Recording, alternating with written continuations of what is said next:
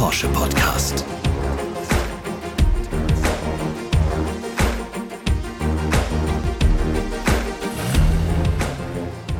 Herzlich willkommen zu einer neuen Folge von 911, dem Porsche Podcast.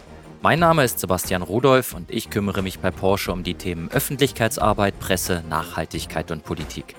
Mit diesem Audiomagazin wollen wir euch die Welt von Porsche näher bringen und uns mit spannenden Fragen beschäftigen. Dafür haben wir unser Podcast-Studio heute hoch oben im Stuttgarter Porsche Werk 2 aufgebaut. Hier werden unsere Sportwagen 911 und 718 und der vollelektrische Taycan produziert. Und von hier aus haben wir einen schönen Blick auf den Porsche-Platz mit einer Skulptur in der Mitte, an der drei weiße Elver in den Himmel ragen. Die heutige Folge dreht sich um neue Arbeitswelten. Die Digitalisierung verändert unser Beschäftigungsumfeld und auch das Verständnis von Arbeit, und zwar rasant. Wie wirkt sich dieser Umbruch auf Unternehmen aus, auf etablierte Strukturen, Hierarchien und vor allen Dingen auf jeden einzelnen Mitarbeiter? Diesen Fragen gehen wir mit zwei Experten auf den Grund. Andreas Hafner, Personalvorstand der Porsche AG und Raffaela Rhein, mehrfache Gründerin und Mitglied im Nachhaltigkeitsbeirat von Porsche. Raffaela ist uns aus Berlin zugeschaltet und Andreas sitzt mir gegenüber. Hallo Raffaela, hallo Andreas. Ich freue mich sehr, dass ihr unsere Gäste seid. Vielen Dank, Sebastian. Wir freuen uns auch. Ja, vielen Dank. Ich freue mich auch dabei zu sein. Bevor wir ins Thema einsteigen, stellen wir euch die beiden kurz einmal vor.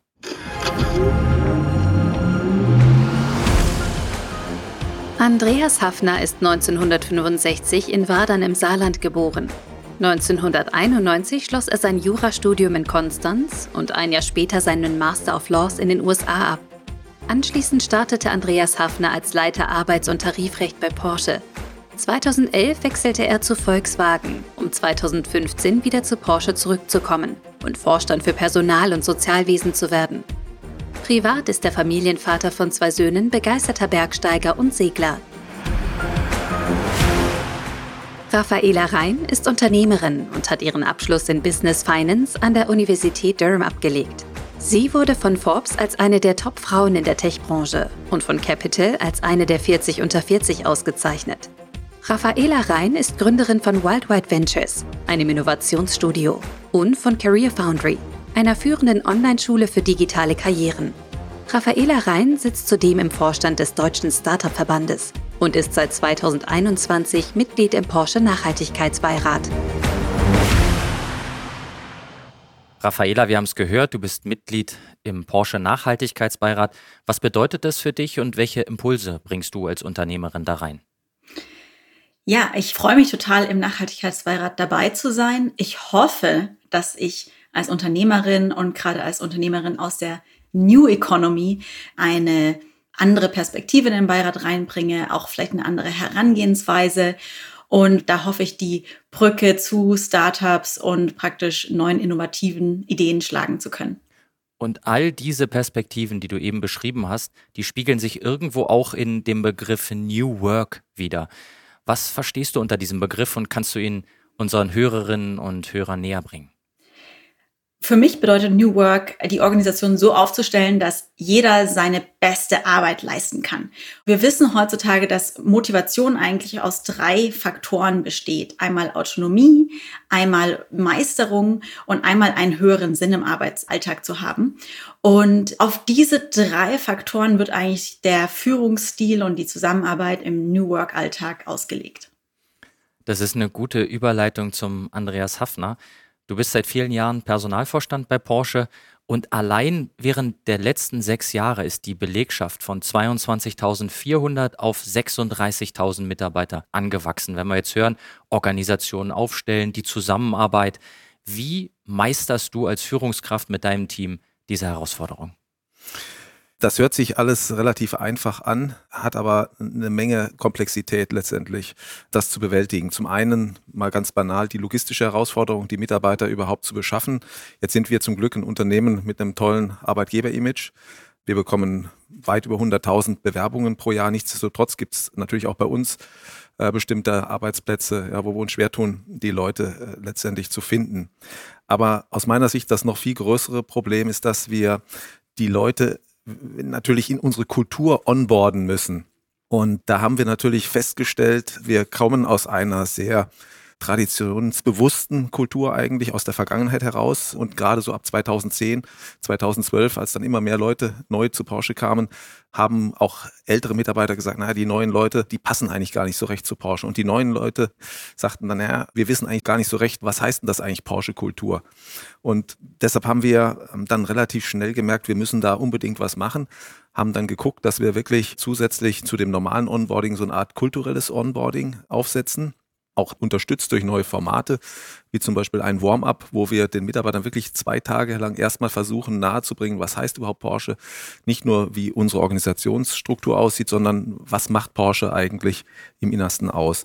Und wir haben dann auch gemerkt, na, wir müssen unser gesamtes Unternehmensleitbild uns nochmal angucken, weil wenn wir gefragt wurden, ne, was ist eigentlich die Kultur von Porsche, was macht Porsche aus, dann hat jeder eigentlich irgendwas anderes erzählt.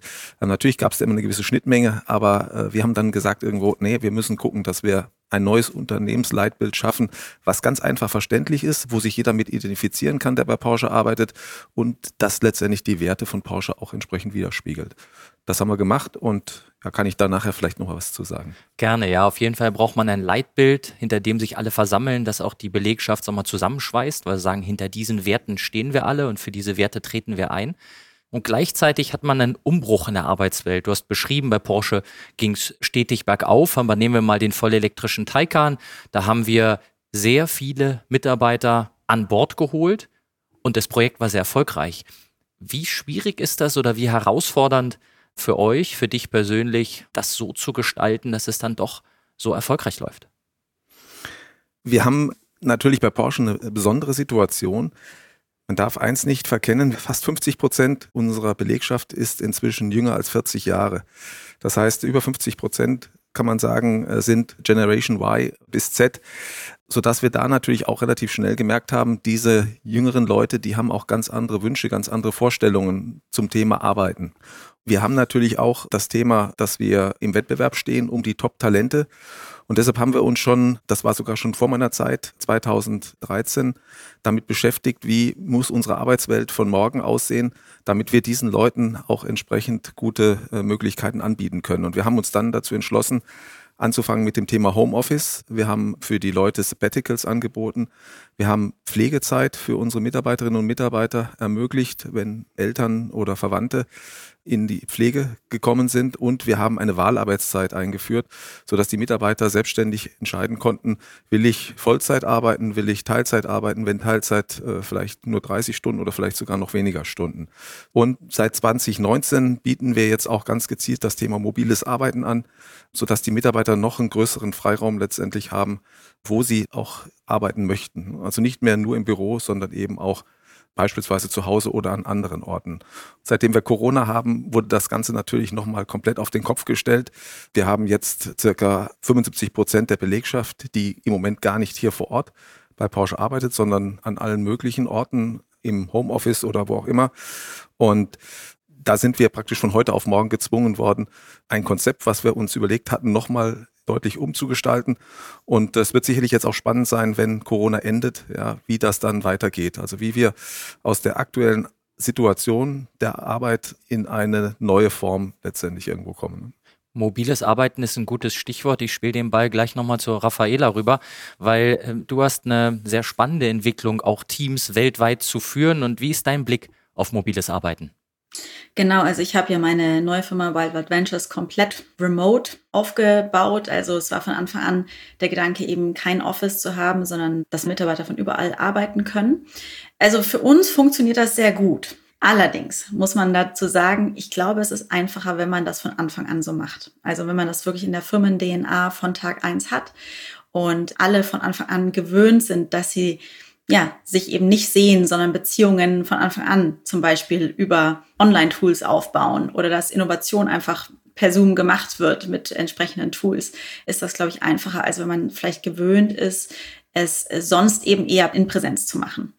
Ich persönlich ähm, bin auch gespannt, wie es jetzt nach Corona weitergeht. Man sieht es ja jetzt schon ein bisschen in den USA, wo Firmen zum Beispiel wie Google, die ja anfangs zu Corona gesagten, okay, wir machen jetzt nie wieder Office und keiner muss zurückkommen, haben jetzt ja schon gesagt, okay, wir laden jetzt alle Mitarbeiter wieder ein, ins Office zu kommen. Und ich glaube, da wird das schon ermutigt, dass die Mitarbeiter zumindest teilweise äh, zurückkommen. Bei Amazon sehen wir einen ähnlichen Ansatz. Und ich könnte mir vorstellen, dass wir danach, nach Corona, eher so ein Hybridmodell äh, fahren werden. Also nicht meine Firma, aber wir werden remote bleiben, aber dass die meisten Unternehmen ja mehr Homeoffice, mehr von überall arbeiten anbieten, aber auch gleichzeitig mehr präsent, also ähm, vielleicht sagen wir mal drei Tage pro Woche Präsenz verlangen werden oder bestimmte Team-Events veranstalten werden, einfach, dass die Leute sich auch ab und zu mal in Person sehen können. Ja, das ist wirklich eine super spannende Frage, wie es jetzt nach Corona tatsächlich weitergeht. Ich kann der Raffaela da nur zustimmen. Auch ich bin der festen Überzeugung, dass wir vor allen Dingen sogenannte hybride Modelle sehen werden. Das heißt, irgendwo eine Mischung zwischen Vorortarbeit und äh, mobiler Arbeit. Ich finde es auch spannend, ja, dass man eigentlich bei den Tech-Firmen, wo man ja eigentlich erwarten würde, dass die weiterhin den Mitarbeitern mobiles Arbeiten quasi ermöglichen, dass man da eigentlich eher im Moment die Tendenz sieht, dass da wieder deutlich reduziert werden soll. Ich weiß es auch von Google Deutschland, die wollen zukünftig auch nur noch eigentlich zwei Tage pro Woche den Mitarbeitern mobiles Arbeiten ermöglichen. Ich glaube, wir haben da ein ganz gutes Konzept entwickelt, wo wir sagen, wir wollen unseren Mitarbeitern etwa zwölf Tage pro Monat die Flexibilität geben, mobil zu arbeiten, so dass äh, wir das auch entsprechend gut strukturieren und organisieren können, dann mit Vorortarbeit, vielleicht auch über einen längeren Zeitraum und dann den Mitarbeitern aber auch wieder die Möglichkeit geben, beispielsweise zwei Wochen mobil von zu Hause aus zu arbeiten. Fakt ist aber, und da sind wir uns im Vorstand bei Porsche ganz klar einig, wir wollen nicht nur remote arbeiten, sondern wir wollen, dass unsere Mitarbeiter hier auch vor Ort sind. Zum einen, weil man, ich sag mal, kritische technische Themen am Fahrzeug, die kann man nicht nur über Kameras diskutieren und Probleme lösen. Und zum anderen glauben wir einfach auch für die Porsche-Kultur ist es wichtig, dass die Leute sich regelmäßig sehen, sich austauschen und äh, ja, den Garagenduft von Porsche einfach auch weiterhin schnuppern können. Ne? Und genau darüber werden wir uns gleich weiter in der Tiefe unterhalten. Doch bevor wir das tun, hören wir uns die offizielle Definition von New Work und weitere Fakten an. Der Begriff New Work wurde Ende der 70er Jahre vom österreichisch-amerikanischen Sozialphilosoph Prof. Dr. Friedhof Bergmann eingeführt. Die neue Arbeit begründete eine Gegenbewegung zum bisherigen Arbeitssystem, in dem sich der Mensch nicht mehr der Arbeit unterwerfen muss, sondern sich als freies Individuum verwirklichen kann. Heute beschreibt der Begriff den strukturellen Wandel in unserer Arbeitswelt. Ursachen dafür sind unter anderem die Digitalisierung, Globalisierung und künstliche Intelligenz. Diese Entwicklungen eröffnen neue Chancen für die attraktive Gestaltung und Organisation von Arbeit. Apropos, die Attraktivität der Porsche AG als Arbeitgeber ist ungebrochen. Eine Fluktuationsquote unter einem Prozent und Topplätze in unterschiedlichsten Arbeitgeber-Rankings beweisen dies eindrucksvoll. 80 Nationalitäten, 32 Prozent Frauen in der Ausbildung, fünf Generationen im Alter von 16 bis 66 Jahren und 500 verschiedene Bildungsabschlüsse zeigen die Perspektivenvielfalt im Unternehmen. Auch das jährliche interne Stimmungsbarometer spiegelt diese Wahrnehmung wider. Bereits im fünften Jahr in Folge steigen die Zustimmungswerte für den Arbeitgeber Porsche. So haben im Jahr 2020 93 Prozent der Mitarbeiterinnen und Mitarbeiter bestätigt, dass Porsche für sie ein attraktiver Arbeitgeber ist. Und genau dieses Stimmungsbarometer steigt seit fünf Jahren in Folge, Andreas. Wie begleitest du mit deinem Team solche Entwicklungen? Ja, vielleicht ganz kurz, was ist überhaupt das Stimmungsbarometer? Wir haben im Volkswagen-Konzern ein Stimmungsbarometer über alle Marken, das mit 22 standardisierten Fragen abfragt, ja, wie zufrieden ist der Mitarbeiter in seiner Organisationseinheit, wie empfindet er die Zusammenarbeit in seiner Gruppe, wie empfindet er seine persönliche Arbeit und wie empfindet er letztendlich in unserem Fall Porsche als Arbeitgeber.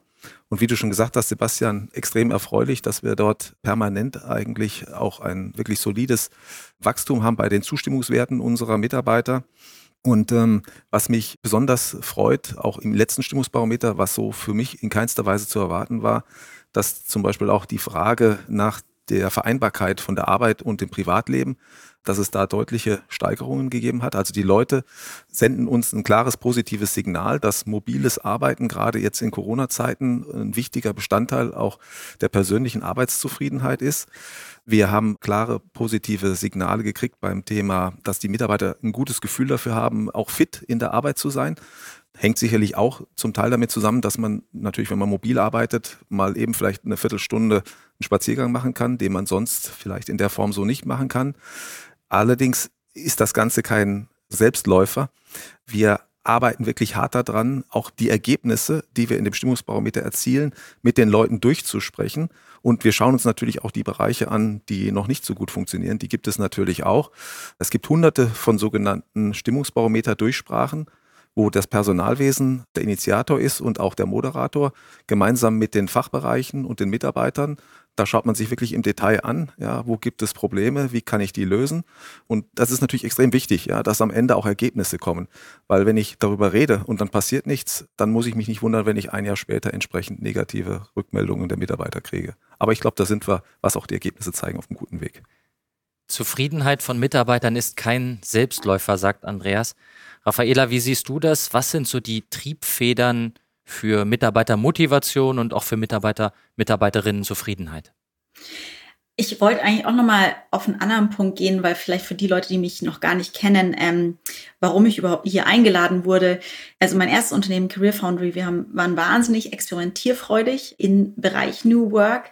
Wir haben sämtliche Dinge ausprobiert von sogenannten Peer Promotions, also dass nicht wir als Führungskräfte entscheiden konnten, wer befördert wird und wer eine Gehaltserhöhung kommt, sondern dass es wirklich vom Team aus die Impulse gab. Wir hatten einmal eine komplett flache Hierarchie, also überhaupt keine Führungskräfte mehr. Ja, haben da sehr offen drüber gesprochen und ich glaube, so sind wir in diesen Focus New Work gekommen und auch waren so ein bisschen Vorreiter in Deutschland. Und wir waren auch sehr offen über die Dinge, die nicht geklappt haben, muss ich dazu sagen. Nochmal zu deiner Frage. Also ich persönlich äh, finde, und es gibt auch Studien dazu, unter anderem auch das Buch äh, von Daniel Pink namens Drive. Also was macht eigentlich Drive? Was macht Mitarbeitermotivation aus? Und das sind eben diese drei Faktoren Autonomie, Meisterung und Sinn, also einen höheren Sinn in der Arbeit zu haben. Ich meine, Sinn ist jetzt gerade so ein Buzzword auch schon seit Jahren, wo, glaube ich, auch viele sagen so, ach, ich brauche doch nicht, also nicht jeder braucht einen Sinn in der Arbeit. Ich glaube, es muss jetzt nicht sein, dass jeder die Welt rettet oder die Erde grüner macht, aber ich glaube, Sinn kann auch was Kleineres sein. Also von wegen, ja, mein Unternehmen begeht eben keine Menschenrechtsverletzungen zum Beispiel. Ich glaube eben, es geht darum zu überlegen, okay, wie können wir als Führungskräfte zum Beispiel das, unseren Arbeitsalltag gestalten oder den Arbeitsalltag der Mitarbeiter so gestalten, dass sie diese drei Faktoren bekommen. Autonomie, Meisterung in ihrer Arbeit und auch irgendwo Sinn.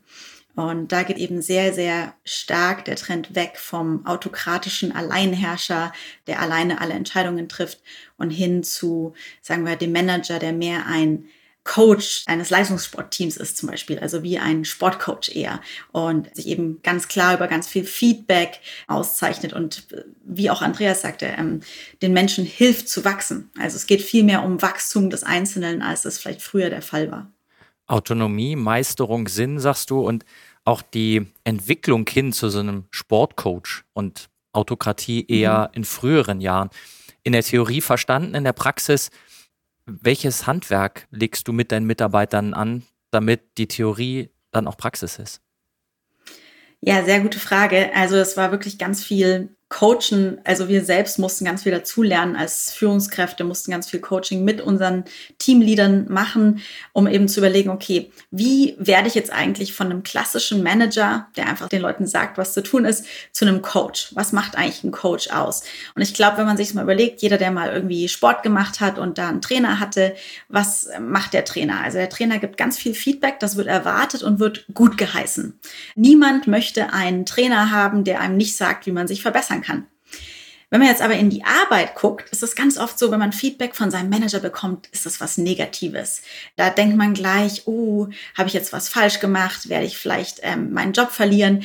Und davon muss man wegkommen. Und wir haben praktisch wirklich als Punkt eins uns Feedback vorgeknöpft und eben überlegt, wie können wir Feedback als wirklich zum Allernormalsten in der Kultur machen. Also, dass nach einem Meeting ganz schnell mal Feedback gegeben werden kann, dass dann nicht extra zum Beispiel ein Termin eingestellt werden muss, sondern dass man sich den Mitarbeiter einfach mal zur Seite nimmt, direkt nach einem Meeting und sagt, hey, ich glaube, die zwei Sachen hättest du besser machen können. Und ich sagte das nicht nur, weil deine Leistung vielleicht nicht gut genug war, sondern weil ich wirklich möchte, dass du wächst. Und ja, Feedback ist, glaube ich, so der aller, allererste Schritt vom traditionellen Manager hin zum Leistungssport-Coach sozusagen. Feedback ist ein schönes Stichwort. Es gibt ein Zitat und das heißt, die Mitarbeiter sind die Kronjuwelen unseres Unternehmens. Und dieses Feedback hat Andreas Hafner kürzlich äh, den eigenen Mitarbeiterinnen und Mitarbeitern gesagt. Die Frage ist, wie gestaltet man Motivation, Unternehmergeist, Führungsqualitäten, also diese Attribute auf die Unternehmenskultur? Wie geht ihr da vor? Ja, ich fand das äh, gerade super, was die Raffaela gesagt hat zur Rolle der Führungskraft. Porsche kommt da ja aus der Historie oder ist eher ein schwäbisches Unternehmen in der Historie gewesen. Ne? Nichts gesagt ist Glob genug und ich als Chef sag dir jetzt mal, ja, wo du hinzulaufen hast. Das passt eben nicht mehr in die aktuelle Zeit und deshalb versuchen wir schon seit einiger Zeit natürlich uns sehr stark diesem Thema zu widmen. Wie schaffen wir es, die Führungskräfte von einer Rolle, ich bin derjenige, der sagt, wo es lang geht, hin zu ich bin derjenige, der dich dabei unterstützt, den richtigen Weg zu finden, damit du am Ende auch siehst, ja, wie du erfolgreich werden kannst.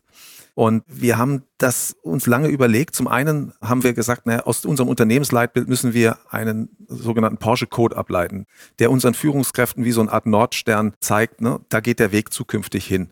Das glaube ich, haben wir auch super gut gemacht. Das haben wir mit den Führungskräften auch zusammen gemacht. Also haben wir nicht als Vorstand jetzt gesagt, so machen wir das, so und das habt ihr jetzt so zu machen, sondern da versuchen wir als Vorstand auch so ein bisschen dieses Tone from the Top äh, vorzuleben. Der Olli Blume ist da auch super, muss man sagen, wie er das Vorstandsteam führt. Wir haben dann uns ein Konzept überlegt, das haben wir Führungslab genannt. Und in diesen Führungslabs laden wir Führungskräfte unterschiedlichster Hierarchien und unterschiedlichster Bereiche ein letztendlich schauen wir uns an, wo kommen wir her und wo wollen wir hin und was sind entsprechende Werkzeuge, die ihr auf dem Weg anwenden könnt. Wir schauen uns an, zum Beispiel das Thema Diversität äh, für tolle Möglichkeiten hat. Wir schauen uns an, ja, wie Führung in der aktuellen Zeit funktioniert mit Feedback. Wie gebe ich Wertschätzung dem Mitarbeiter? Das ist wirklich total toll. Und ich bin auch fest davon überzeugt, dass geänderte Führungsverhalten, was du natürlich nicht äh, von heute auf morgen erreichen kannst. Also ich glaube, die Raffaele wird mir zustimmen, das ist ein Prozess, der sich über mehrere Jahre letztendlich hinziehen wird. Aber wir sehen so erste Früchte auch in unserem Stimmungsbarometer, wo eben die Mitarbeiter zum Beispiel sagen, ja, mein Chef führt deutlich wertschätzender oder ich krieg deutlich mehr Feedback von meinem Chef. Ja, und das sind so Sachen, die jetzt da aus diesem Thema unserer neuen Führungslabs rauskommen. Das ist ein interessanter Gedanke, weil praktisch die Arbeitswelt nachhaltiger gestalten im sozialen Sinne, im Sinne des Miteinanders, des wertschätzenden Feedbacks, um diese Mannschaften auch erfolgreich durch eine Transformation zu bewegen, vielleicht auch das Mindset, also das Gedankengut, was jeder Mensch in sich trägt, dann voll zur Entfaltung zu bringen. Raffaela, Nachhaltigkeit, Perspektivenvielfalt, soziale Verantwortung, all das sind Themen, die auch den Nachhaltigkeitsbeirat von Porsche bewegen. Wie nimmst du da die Diskussionen wahr und, und was ist da so dein Impuls? Ich bin ja gerade erst seit Januar im Nachhaltigkeitsbeirat. Insofern bin ich da noch ein absoluter Newbie. Aber ich weiß, bei Porsche geht Nachhaltigkeit ja eben nicht nur um, äh, sagen wir mal, Umweltfreundlichkeit, sondern umfasst auch zum Beispiel Themen wie Diversity und äh, soziale Verantwortung. Also neben dem ganzen Thema eben Klima finde ich schon das Thema Diversity und wie kriegen wir eigentlich heterogene Teams wirklich zusammen. Das ist kein Geheimnis. Damit haben, glaube ich, alle deutschen Unternehmen ein Problem. Wir haben einfach relativ wenig, sagen wir mal, ethnische Diversität in Deutschland, wenn man sich so anschaut in den Unternehmen, in den Führungsgremien und auch äh, geschlechterspezifische Diversität. Und ich denke aber, ja, einfach für frische Ideen und wirklich zu überlegen, okay, wie stellen wir uns für die Zukunft auf, ist es total wichtig, das zu verändern. Du hast die frischen Ideen angesprochen, ja, die verschiedenen Blickwinkel drauf, was so ein diverses Team auch ausmacht. Ja. Ist das heutzutage einfach irre wichtig, weil die Welt komplexer wird?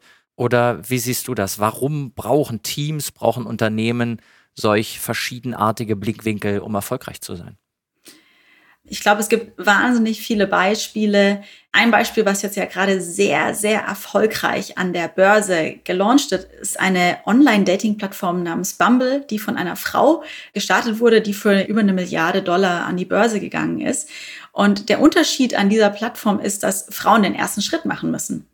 Und ich erzähle das hier, weil ich finde das eigentlich wahnsinnig, dass es so erfolgreich geworden ist. Und es zeigt einfach leichtes Umdenken kann einen riesen Erfolg bringen und kann irgendwie auch so eine Erfahrung oder so eine App besser für alle Nutzer machen. Und ähm, ich glaube, dieses Beispiel kann man auf jegliche Industrie umbeziehen. Also ob das jetzt äh, zum Beispiel ja in der Automobilindustrie könnte ich mir vorstellen, dass Zum Beispiel viele Autos sind zu groß für mich zum Beispiel. Also teilweise setze ich mich in ein Auto und das ist einfach riesig. Die sind einfach für Männer gemacht. Und ich komme so ungefähr mit dem Fuß gar nicht an die Bremse. Dass eben solche Dinge bedacht werden. Es gibt einfach ganz verschiedene Körpergrößen von Menschen, die solche Dinger fahren. Und ähm, also das so als kleines Beispiel, dass einfach so dieses kleine Umdenken ein Produkt viel zugänglicher und viel erfolgreicher macht, was dann für eine viel breitere Zielgruppe einfach passt.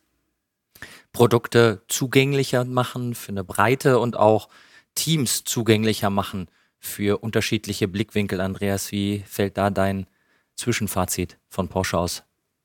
Ja, ich meine, die Raffaella hat es ja sehr schön beschrieben. Diversität ist natürlich extrem wichtig, weil wir natürlich auch äh, heute noch eine sehr männlich geprägte Kundschaft haben und wir auch die Zielsetzung natürlich haben, gerade den Anteil von Frauen an unserer Kundschaft nochmal deutlich zu erweitern.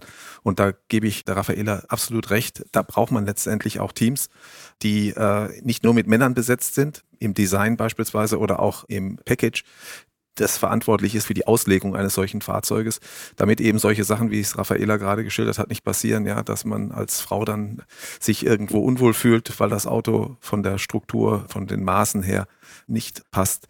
Genauso wichtig für uns sicherlich auch das Thema Internationalität. Auch hier haben wir uns klare Ziele gesteckt. Wir wollen deutlich internationaler werden. Es ist uns jetzt gerade gelungen, für eine Führungsposition eine Engländerin zu gewinnen. Und wir versuchen in unseren Führungslabs da unsere Führungskräfte auch zu sensibilisieren. Ja. Nicht den äh, 30-jährigen männlichen Absolventen aus Karlsruhe, um das jetzt mal als Beispiel zu, ne zu, nehmen und einzustellen, sondern ruhig auch mal breiter zu denken, auch mal vielleicht jemanden einzustellen, der jetzt nicht genau äh, auf die Funktion passt, aber der eben auf dem langen Weg da einfach für die Aufgaben und dann auch für das Ergebnis eine super Bereicherung bringen wird. Ja. Jetzt haben wir viel über Arbeit, über Arbeitsmodelle, über Triebfedern gesprochen. Eine persönliche Frage habe ich, bevor ich mit euch beiden ein kleines Quiz spielen möchte. Raffaela, bei all der Arbeit, die auch große Freude macht, wie schaltest du am besten ab? Sehr gute Frage. Ich bin eher schlecht im Abschalten, muss ich sagen. Aber ähm, ich gehe auch gerne in die Berge. Haben wir in Berlin nicht so, aber äh, ich bin ja Bayerin eigentlich. Insofern äh, zieht es mich dann doch öfters mal in meine alte Heimat. Generell am liebsten in die Natur, da schalte ich am besten ab. Jetzt hat die Raffaela den Ball direkt zum Andreas gelegt. Wie schaltest du ab? Ja, ich schließe mich da der Raffaela gerne an. ähm, das Schöne ist, es gibt doch noch relativ viele Gebiete, gerade in den Bergen, wo nicht mal das Handy empfangen werden kann. Und genauso ist es auch draußen auf dem Wasser. Wenn man erstmal einen bestimmten Abstand zum Land hat, ist dann plötzlich der Handyempfang weg. Und ja, man kann dann wirklich gut abschalten im wahrsten Sinne des Wortes und ist dann erstmal nicht mehr zu erreichen.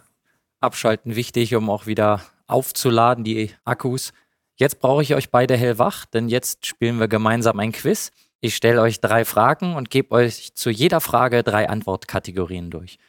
Ihr spielt sozusagen miteinander. Gucken wir mal, wie weit ihr als Team gemeinsam kommt. Die erste Frage lautet, wie hoch ist die durchschnittliche Arbeitszeit pro Woche in Deutschland? 38 Stunden, 41 Stunden oder 43 Stunden? Also ich denke A38. Ja, ich denke mindestens 41 Stunden.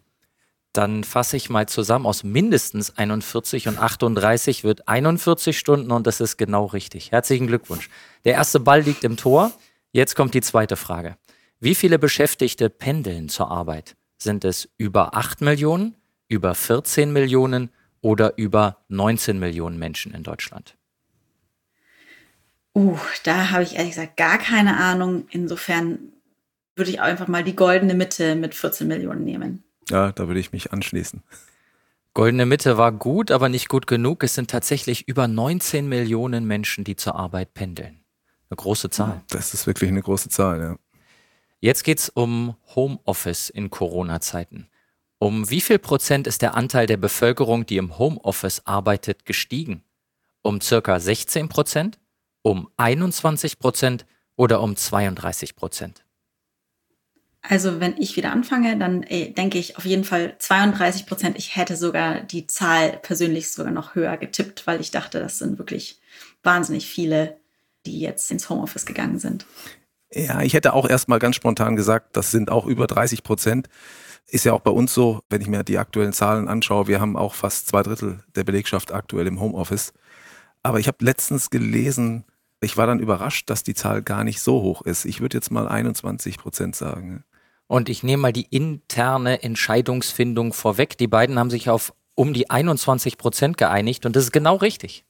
Im Team zwei von drei Fragen beantwortet. Also im Fußball wäre es ein 2 zu 1. Herzlichen Glückwunsch, ihr beiden. Super. Jetzt seid ihr dran, liebe Zuhörerinnen und Zuhörer. Auch in dieser Episode unseres 911 Podcasts könnt ihr wieder etwas gewinnen. Die Porsche AG verlost ein Homeoffice-Bundle mit Porsche Headphones, einem Notizbuch und einer Kaffeetasse. Das Gewinnspiel läuft ab sofort bis zum Erscheinungstermin der nächsten 911 Podcast-Folge.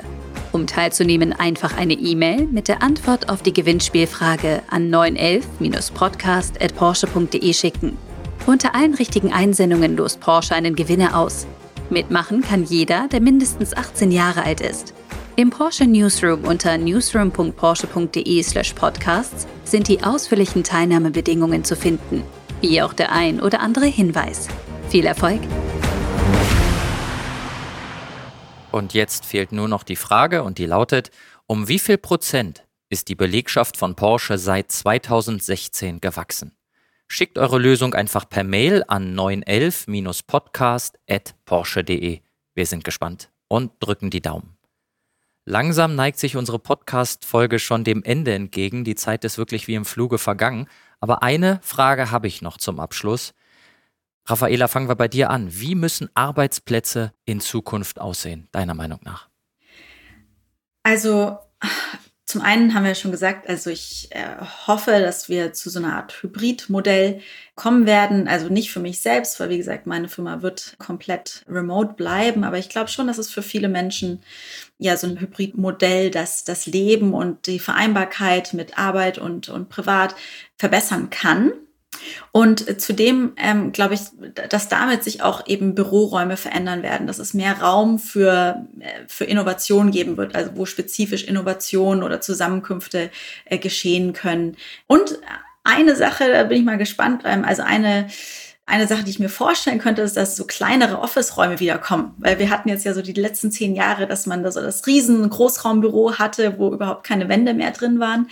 Und zum Beispiel bei uns beschweren sich die Mitarbeiter da teilweise schon, weil es einfach sehr, sehr laut ist.